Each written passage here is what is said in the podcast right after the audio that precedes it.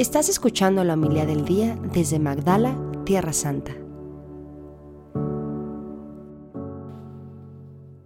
En aquel tiempo, Jesús tomó aparte a Pedro, a Santiago y a Juan.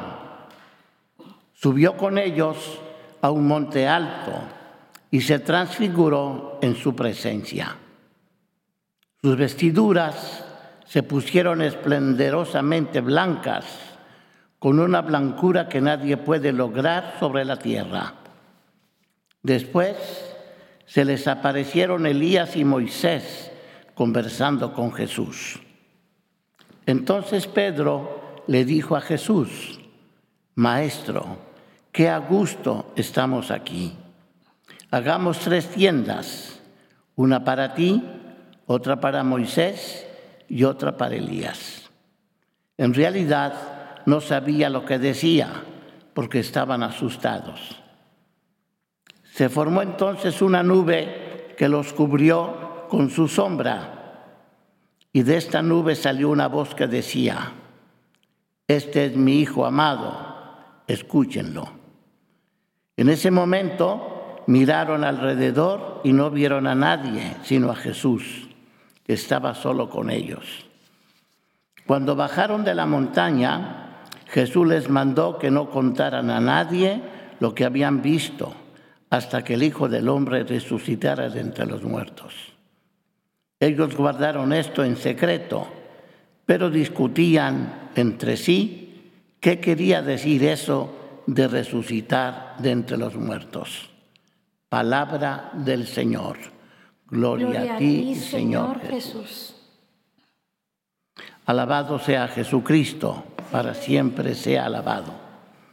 Ayer terminábamos nuestra homilía convidándoles a ustedes a hacer oración, pero un tipo de oración especial que es la contemplación. Y fíjese cómo el Evangelio nos va colocando diversas formas como Jesús se fue mostrando y enseñando a sus discípulos. Hizo grandes milagros. ¿eh? Ciertamente aquí en el Evangelio de San Marcos no aparecen tanto como el Evangelio de San Mateo. Esa multiplicación de los panes y de los peces hasta cinco mil hombres.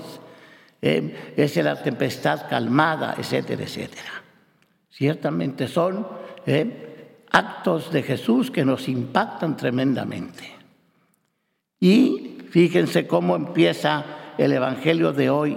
No lo, tengo aquí exactamente como lo tengo en la Biblia, eh, en la Biblia de Jerusalén en concreto, que sería seis días después. Y yo me pregunto, ¿seis días después de qué? ¿Eh? Y ahí está el asunto. Seis días después de que Él los llevó para afuera eh, a Cesarea de Filipo. Y ahí les preguntó, ¿quién dice la gente que soy yo? Entonces, así me, gustaría empezar hoy eh, esta reflexión del Evangelio. ¿Quién dice la gente que es Jesús? Y nos vamos a encontrar eh, con muchísimas respuestas. Ahora, ¿cuál es la verdadera respuesta? la que van a aprender aquí los apóstoles. Y son tres apóstoles importantes. Ayer estuve pensando, ¿eh? ¿por qué habrá escogido solo a tres y por qué esos tres? Lo voy, es una, una intuición mía, no le he leído en ninguna parte. Pero fíjense, primero Pedro, que le confió la iglesia. Tú eres Pedro y sobre esta piedra edificaré mi iglesia. Segundo, Santiago. ¿Quién es Santiago? El primer obispo de Jerusalén. Aquel que le iba a pasar mal y fue degollado. Y por último, Juan, porque le iba a entregar a su madre. Tres personas con una misión específica, ¿eh? pero necesitaban tener una convicción, una transformación de su pensamiento sobre Jesús. Entonces, aquí viene la segunda parte que quiero insistir. Seis días después, los llevó a una alta montaña. A una alta montaña. Los evangelios nos hablan que Jesús acostumbraba a subir a la montaña a rezar y luego bajaba, etc. Una, una alta montaña. ¿Por qué dirá la palabra alta? Porque es importante. No cualquier cerrito. Hay que subir. Eh, hay que salir del ordinario. Digo yo, del ras de tierra. Que es muy importante. Para las cosas espirituales hay que saber subir, elevarnos. ¿eh? Y después, eh, fíjense, que desde las montañas las cosas se ven diferentes. Y de hecho, todos los que estamos aquí contemplando el monte Tabor, que es donde sería esa transfiguración del Señor, vemos un espectáculo maravilloso. Eh, una, un valle, el valle del Esdrelón, es magnífico, fecundo en agricultura, y una visión maravillosa desde ahí el monte Tabor, a sus 600 metros de altura, que se ve después al fondo el monte, eh, el monte Carmelo, que sería prácticamente ya el litoral. Pues bien, a una alta montaña.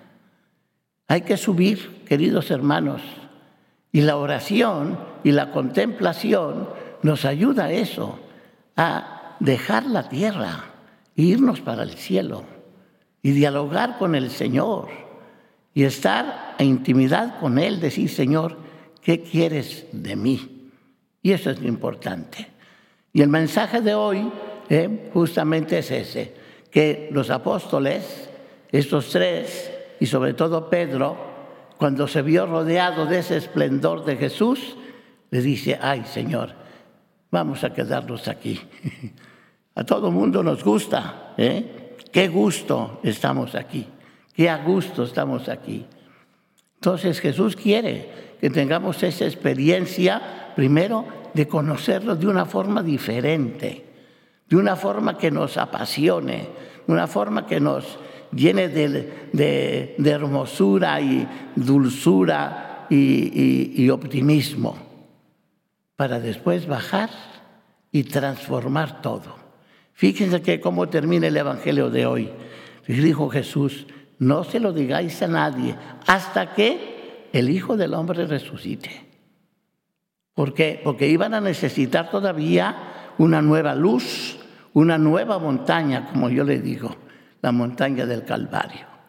Entonces hoy, queridos hermanos, continuemos en nuestro esfuerzo de cuaresma, de intimar con el Señor.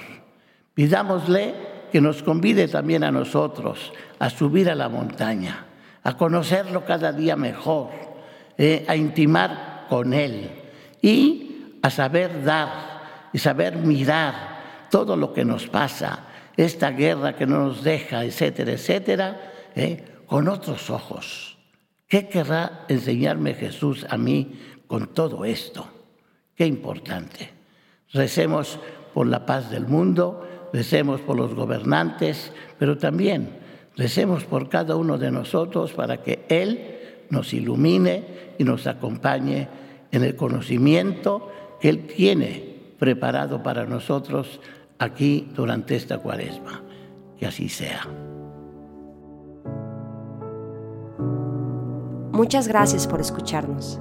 Si quieres conocer más acerca de Magdala, síguenos en YouTube y Facebook.